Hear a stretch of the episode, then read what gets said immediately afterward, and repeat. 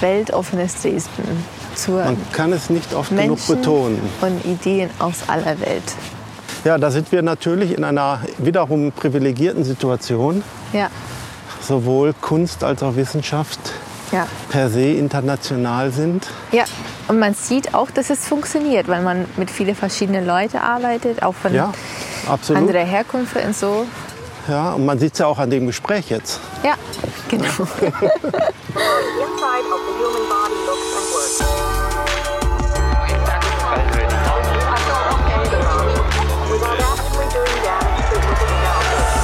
Zweimal Eierschecke. Der Dresden Elbland Podcast. Hier treffen sich zwei mit einem echten Draht zur Stadt und zur Region.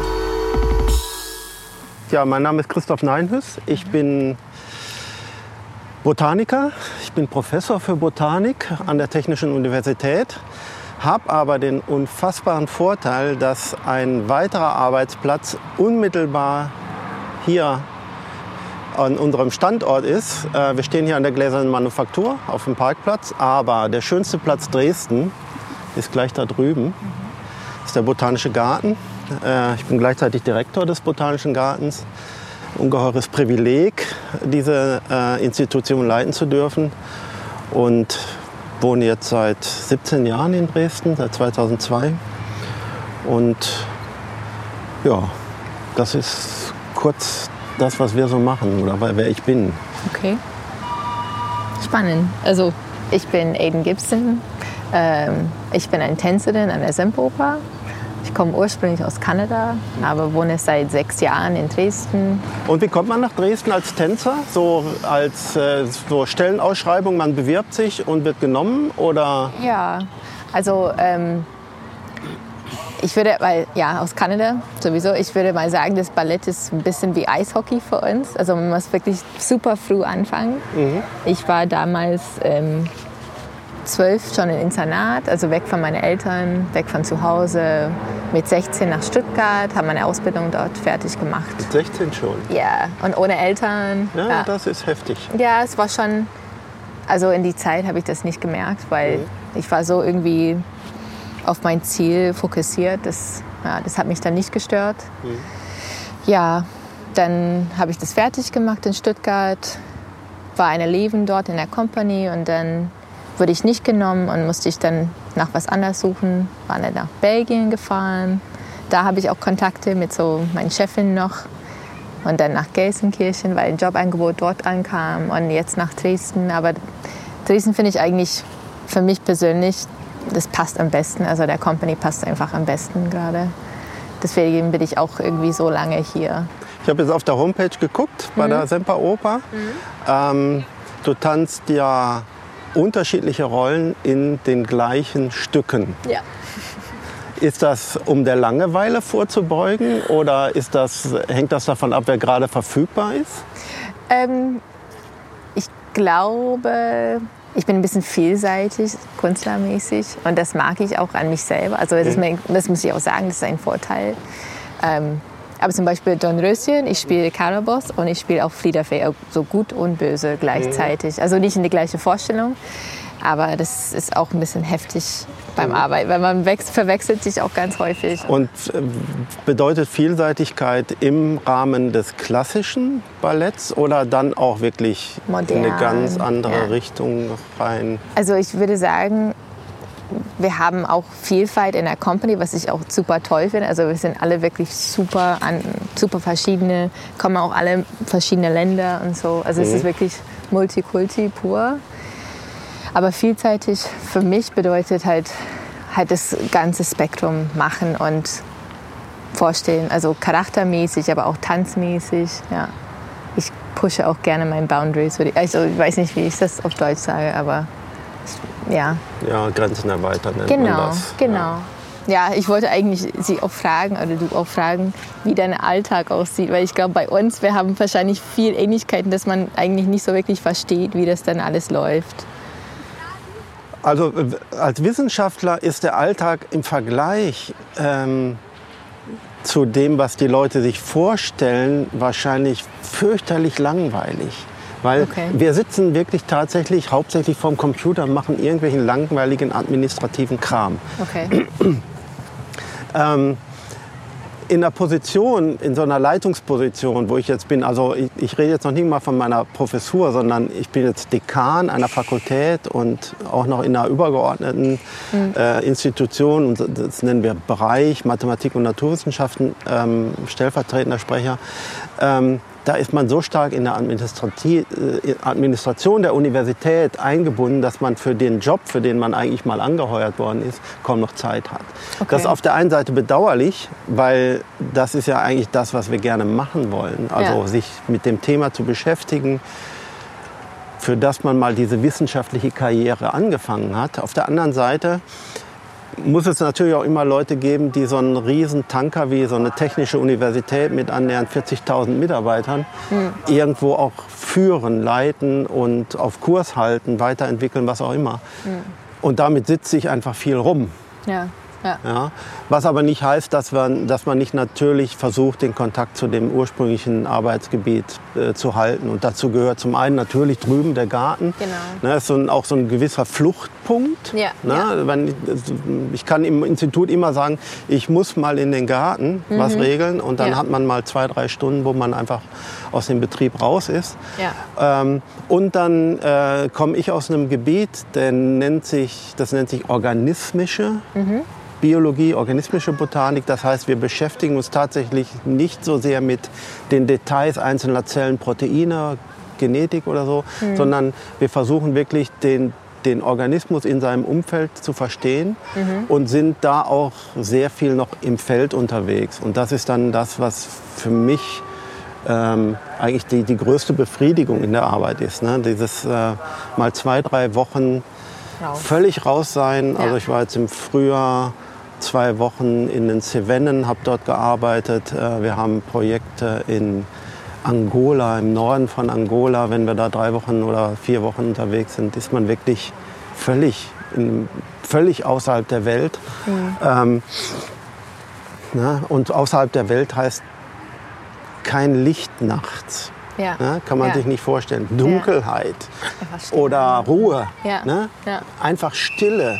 Also das sind schon sehr, ist schon sehr beeindruckend und, und, und auch sehr befriedigend, sowas zu machen. Ähm, und ansonsten beschäftigen wir uns tatsächlich damit mit Vielfalt von Pflanzen. Ja. wie, wa, was gibt es da alles so auf der Welt?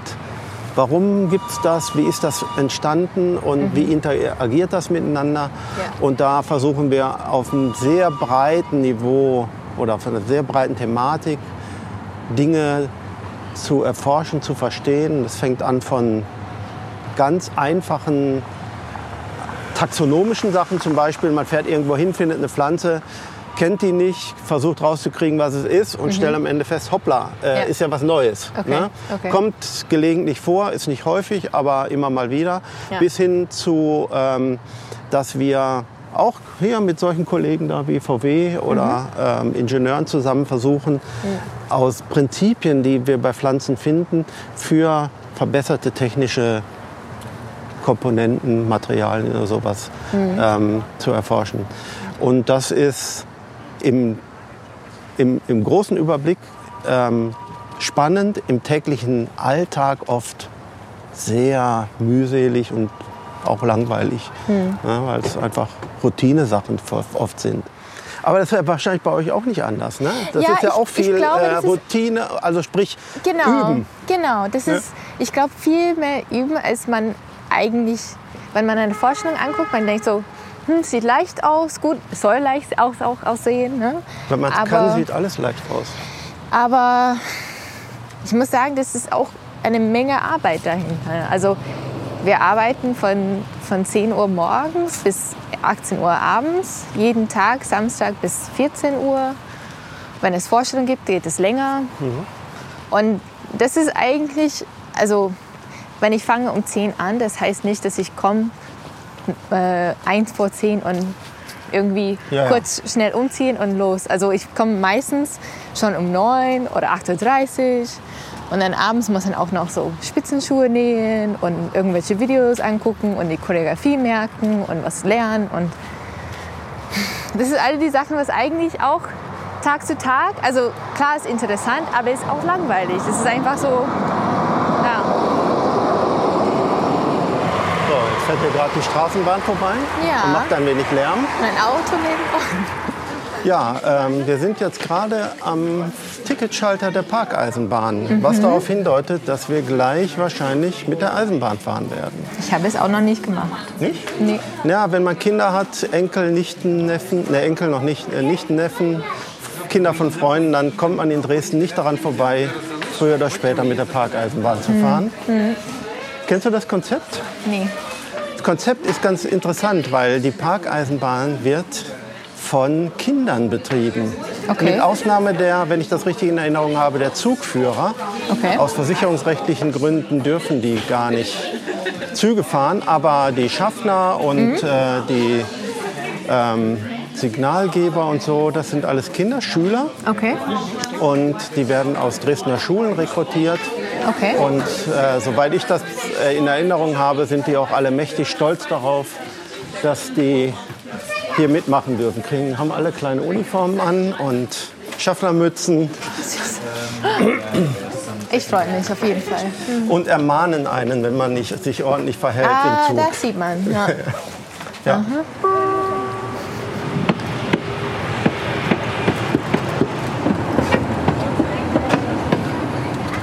So, Zug fährt vor.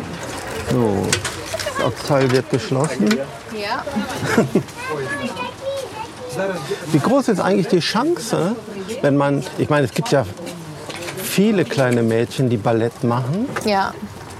dass man am Ende eine eine solche Karriere tatsächlich erfolgreich gestalten kann.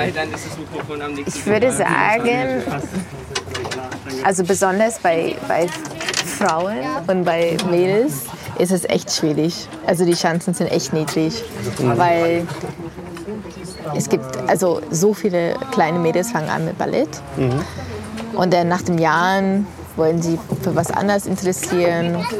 Also die steigen dann langsam aus, aber wirklich professionell auch dieses äh, Ausbildung zu machen ist wenig. Und dann davon, also von meiner Abschlussklasse damals in Stuttgart, ich glaube noch von zwölf Mädels, ich glaube noch vier von uns oder so tanzen noch nach ja, 14, 15 Jahren. Das ist ja und eigentlich allgemein Engagement zu kriegen ist auch also du musst halt in die richtige Zeitpunkt, in den richtigen Ort stehen. Ein bisschen Glück haben auch. Ja, ich meine, das ist wahrscheinlich überall so. Ja. ja. Bei uns ja auch so. Ne? Ich Ja. kann mir ja nicht, wenn ich anfange zu studieren, vornehmen, ich will Professor werden. Ja, das stimmt. Ja. Sondern ähm, es bedarf, abgesehen davon, dass wie bei euch auch harte Arbeit dahinter steckt. Ja. Ne? Also zumindest in einer gewissen Phase der Ausbildung muss man ähm, bereit sein, doch viel aufzugeben oder Ja. viel beiseite zu lassen. Ähm, ist es dann natürlich absoluter Glücksfall, wenn man so eine Stelle bekommt. Ja, ja, ja. Und Sie sind seit 17 Jahren in Dresden. Wo waren Sie vorher? Darf ich du sagen? Soll ich Ja, sag immer ja. Sie sagen? Macht nichts. Wo warst du Also ich bin, äh, ich bin gebürtig von sozusagen, ich komme vom entgegengesetzten Ende der Republik. Ich bin quasi an der holländischen Grenze aufgewachsen. Okay. Am unteren Niederrhein. Okay. Habe dann in Bonn studiert. Äh, meine wissenschaftliche Ausbildung im Wesentlichen in Bonn gemacht. War dann eine kurze Zeit für anderthalb Jahre in Köln an der Universität. Und dann bin ich am Ende ähm, hier an die TU Dresden berufen worden. Ja. Es hätte auch die Möglichkeit. Jetzt geht's los. Vielen Dank. Schöne Fahrt. Dankeschön. Danke auch so. Ach nee, du fährst ja nicht mit. ähm, ich hätte auch die Möglichkeit, es hätte die Möglichkeit bestanden, auch nach Freiburg zu gehen. Ja. Aber insgesamt war das Angebot, das Paket hier Dresden war deutlich attraktiver als das aus Freiburg. Okay. Man kann tausende Dinge kritisieren, wie immer. Ähm, aber alles in allem hat das hier schon eine sehr hohe Lebensqualität. Finde ich auch. Wie zum Beispiel jetzt, wo wir bei herzlichen Sonnenschein durch den großen Garten fahren. Genau. Toll. Mhm. Ja.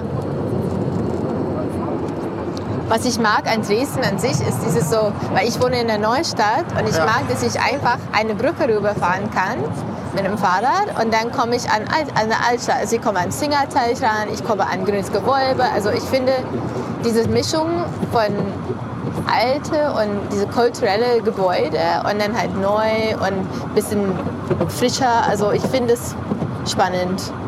Ja. Und ich, ja, man muss, ich glaube, man hat auch seine Lieblingsorte und seine Lieblingsplätze, aber ich finde, in Dresden gibt es wirklich viel zu sehen und viel zu machen. Auch nach Pillnitz zu fahren oder Moritzburg ist auch nicht so weit. Also man kommt gut voran.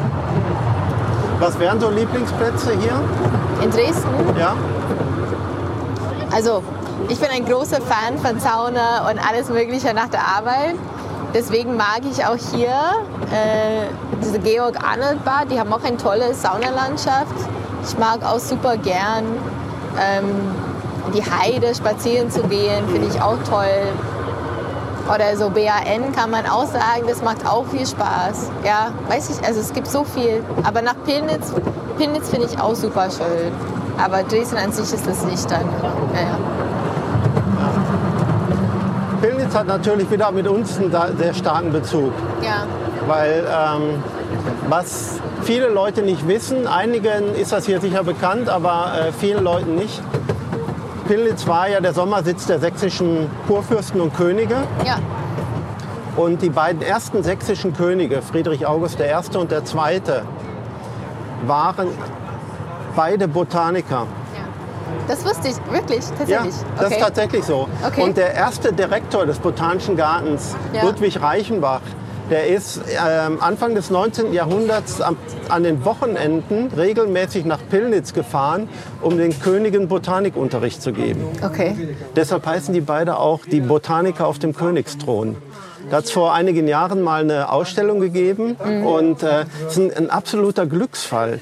Also zum einen ähm, hatte Pillnitz, der Schlosspark im 19. Jahrhundert, eine Pflanzensammlung, die heute immer noch zu den größten der Welt zählen würde, mit ungef- geschätzten 15.000 bis 16.000 Pflanzenarten.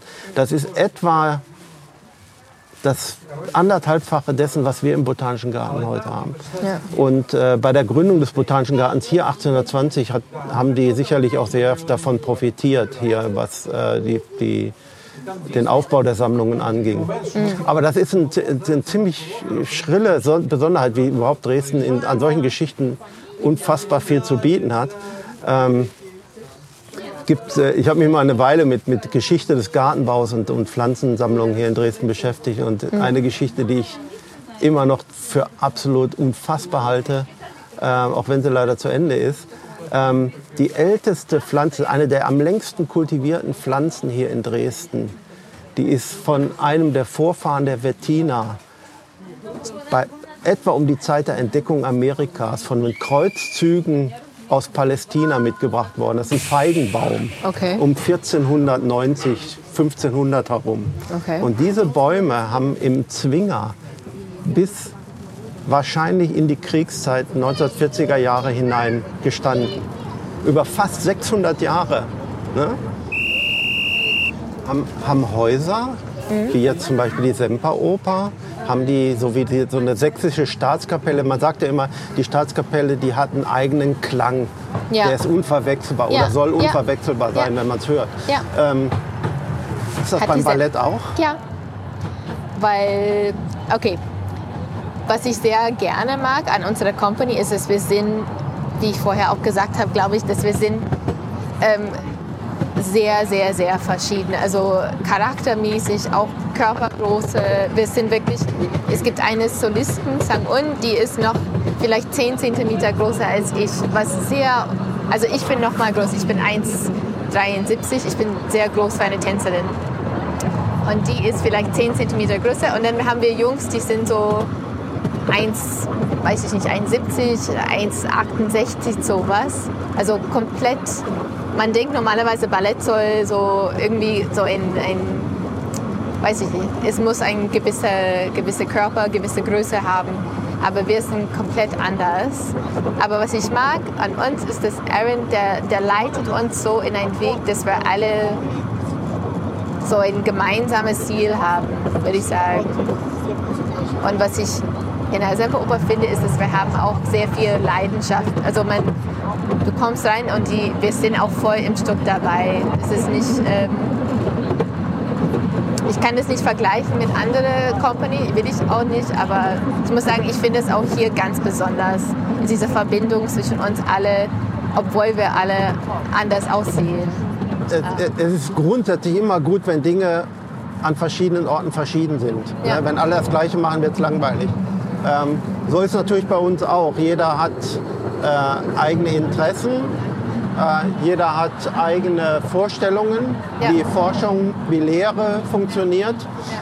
Es gibt eine Handvoll sehr bekannter, berühmter Botaniker, die so aus dem Ende des 19., Anfang 20. Jahrhunderts entstanden sind. Daraus ist eine Schule, eine deutsche Schule in der organismischen Botanik entstanden.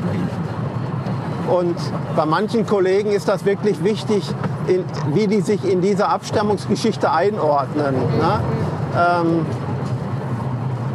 ist ein bisschen skurril, weil das eigentlich nicht wirklich Sinn macht, aber ähm, das geht in, in einigen Fällen tatsächlich so weit, dass man versucht, sich in möglichst einer geraden Linie auf Linné zurückführen zu können. Ne? Linné ist so für uns der große, große Gottvater der Botanik. Ähm, sicherlich auch zu Recht, er hat wirklich Beeindruckendes geleistet. Jetzt sind wir wieder da und Sind müssen aussteigen.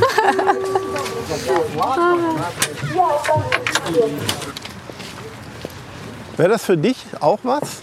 So mal irgendwann zu sagen, klassisches Ballett war schön, aber jetzt möchte ich mal so richtig ganz was anderes machen? Jazz-Tanz, ist das was grundsätzlich anderes oder sagt man, eigentlich ist Tanzen Tanzen? Ich würde sagen, das ist anders. Einfach Körperhaltung, trainieren ist anders. Ja, ja. Bei uns, wir müssen sehr senkrecht stehen, auswärts. auswärts. Und die sind alle Muskulatur, die man wirklich trainieren muss. Ja. So, wir laufen gerade am wunderschönen Dresdner Freitagnachmittagsstau entlang. Auf der Linnéstraße Richtung Neustadt. Ich hoffe nicht ins Stadion, auf das wir gerade zulaufen. Schön wäre der Markt. Schwimmen gehen, Hygienemuseum käme noch in Frage. Wo wir im Übrigen gerade eine Pflanzenausstellung haben. Okay, Und die ist wirklich sehr schön gemacht. vielleicht laufen wir jetzt, jetzt hin. Ja. Ich denke schon, oder? Zumindest ja. laufen wir gerade in die Richtung Ja. Hygienemuseum. Ja. Rechte Hand der Markt, linke Hand das Arnoldbad. Ja. Wir laufen jetzt ein bisschen blind, aber ich glaube, wir sind. Ich denke, man wird uns schon sagen, wenn wir falsch laufen. also wir laufen jetzt ins, zum Hygienemuseum. Genau. Und da steht es auch schon groß in grün von Pflanzen und Menschen. Ja, da sind wir natürlich in einer wiederum privilegierten Situation. Ja. Sowohl Kunst als auch Wissenschaft Ja. per se international sind. Ja. Und man sieht auch, dass es funktioniert, weil man mit vielen verschiedenen Leuten arbeitet, auch von Ja, absolut. anderer Herkunft und so. Ja, und man sieht es ja auch an dem Gespräch jetzt. Ja, genau. genau. So, und da sind wir schon quasi in unserer Ausstellung. Draußen vor dem Tor. Hallo. Hi, ich bin Eden. Guten Tag, ich bin Hi. Christoph Wingender, Pressesprecher hier im Deutschen Hygienemuseum. Und wie ich gehört habe, äh, interessieren Sie sich für eine Ausstellung, die wir gerade im Haus zeigen, nämlich die Ausstellung von Pflanzen und Menschen. Äh, ich interessiere mich nicht nur dafür, wir haben sogar mitgearbeitet daran. Ah, mit der äh, Kuratorin, Genau. mit äh, Katrin Meyer zusammen. Genau. Aber vielleicht kann ich Ihnen ein paar Worte dazu sagen, wie diese Ausstellung bei uns in dieses Museum mit seinem komischen Namen, Hygienemuseum, passt. Wenn Sie vielleicht einfach mit reinkommen wollen, Ja, könnten wir uns das ja anschauen. Ja, wir müssen durch die große Halle hier und eine Treppe hoch, dann sind wir auch schon gleich da. Das Deutsche Hygienemuseum beschäftigt sich nicht mit der Hygiene, sondern mit dem Menschen äh, und allem, was der so macht in seinem Leben. Äh, mit seiner Kultur, mit Kunst, mit Wissenschaft, äh, seinem Körper, der sehr wichtig ist. Ja, ich weiß nicht, ob Sie Zeit haben, dass wir auch zumindest mal einen Blick in den, in den ersten Raum... Also ich kenne sie, aber wir- ich gehe gerne wieder rein. Also ich freue mich. Ich habe es noch nicht gesehen. Okay. Ja, vielleicht einfach nur so mal, bevor Sie vielleicht zu den, zu den Pflanzen selber viel besser was sagen können äh, als ich. Wir sehen hier gleich Ausstellungen ähm, im Deutschen Hygienemuseum sind immer sehr stark inszeniert, also eine, mit einer starken ähm, Szenografie und Gestaltung und Architektur versehen, sehr atmosphärisch, sehr multimedial, von filmischen Medien bis zu äh, Kunstwerken und eben einer Beschäftigung mit den, mit den wissenschaftlichen äh, Grundlagen jeweils. Ja, das hier sind ähm, Belege aus unserem Herbarium, aus dem Institut. Ja, und hier sind ein paar ähm, äh, interessante äh, Sachen dabei. Das ist im Übrigen ein Herbarbeleg vom König, ne, von Friedrich August, dem Zweiten, einer dieser Botaniker auf dem Königsthron, die ich vorhin erwähnt habe. Ähm, und dieser hier ist auch was ganz Besonderes ähm, von Amalie Dietrich. Äh, Amalie Dietrich, für die Leute, die sich hier ein bisschen mit der lokalen Geschichte beschäftigt haben und mit Botanik noch oder beidem oder eins von beiden, ähm, ist ganz berühmt geworden im 19. Jahrhundert als Frau alleine nach Australien gesegelt ist im Auftrag eines Hamburger Reeders ja, und dort über zwei Jahre im Wesentlichen in Queensland in den tropischen Gebieten Pflanzen, Tiere gesammelt hat, die nach Europa geschickt hat, nach Hamburg. ähm, Und ähm, wir haben tatsächlich einige Belege aus dieser äh, Sammlung von Amalie Dietrich. Ist relativ ungewöhnlich. Und ähm, das sind so ein paar Dinge, die wir hier an der Ausstellung beigesteuert haben, wie übrigens das auch. Das ist ein Mitarbeiter von mir, der diese Zeichnungen anfertigt. Auch ein großes Glück für uns, dass wir noch einen Zeichner haben. Ne? Man Ja. denkt heute immer alles, man kann fotografieren, ne? jeder hat ein Smartphone dabei. Aber ähm, eine gute Zeichnung ist unfassbar viel besser als jedes Foto.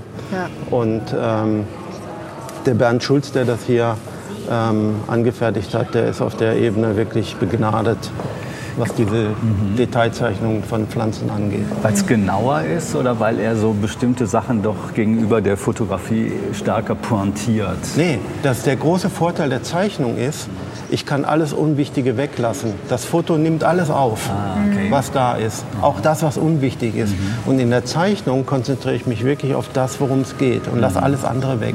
Und das ist der große Vorteil der Zeichnung. Und das Zweite ist, ein Zeichner schaut sich ja nicht nur eine Sache an, sondern der schaut sich verschiedene Pflanzen an. Und der kann in der Zeichnung integrieren über verschiedene Individuen. Ne? Während ich bei einem, ähm, ne, das ist vielleicht wie bei einem Bildhauer, ne? wenn der eine Skulptur eines Pferdes macht, dann kopiert er nicht ein Pferd, sondern er will ja die Idee des Pferdes darstellen. Und so geht es im Prinzip bei den Zeichnungen auch. Ne? Was macht diese Pflanze aus? Was sind die Charakteristika? Und das kann der Zeichner in seiner Zeichnung viel besser machen, als das ein Foto machen kann. Interessant. Ja, dann vielen Dank für den kurzen Besuch. Kommen Sie gerne noch mal wieder. Ich ähm, würde mich freuen, wenn Sie sich die Zeit nehmen. Die Ausstellung geht ja noch weiter. Also ich denke, so ein Stündchen braucht man schon, um alles gesehen zu haben. Gut, vielen Vielen Dank. Tschüss. Tschüss. Schönen Gruß an die Dank. Meyer. Ja, richtig hier aus. Gerne. Ich glaube, ich bin die, die macht ein bisschen Zeitdruck, weil ich habe heute Abend noch Aufführung. Ja, Deswegen, ja, macht nichts. Maskenzeit und Vorbereitungszeit und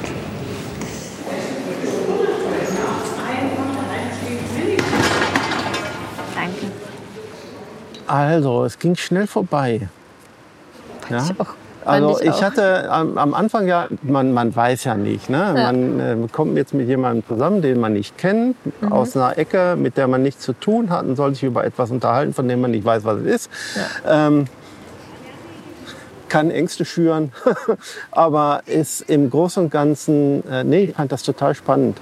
Ich finde es auch, also für mich war es viele neue Dinge. Vor allem Parkeisenbahn habe ich noch nicht gefahren. das ist einmal.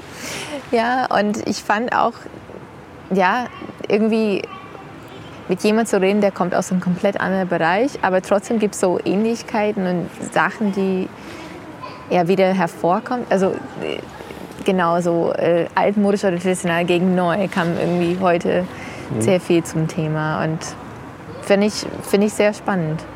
Das hat Spaß gemacht. Ja, ja. Und jetzt zweimal Dresdner Eierschecke. Zweimal Eierschecke. so heißt die Sendung doch, oder nicht? Ich glaube, ich habe es nur einmal probiert bis jetzt. Nee, da musste ich schon öfter ran. Also ich muss schon achten auf, was ich esse, weil ich brauche die Energie für die Arbeit. Und Zucker zum Beispiel, das, gibt, das macht so Krämpfe manchmal. Und heute Abend ist es okay, weil es ist eine Rolle, die ich mache heute Abend, ist nicht auf Spitze. Aber ja, man muss aufpassen. Man denkt halt anders über Essen. Ja, da Ja. bin ich deutlich entspannter unterwegs. Aber es ist lecker, danke.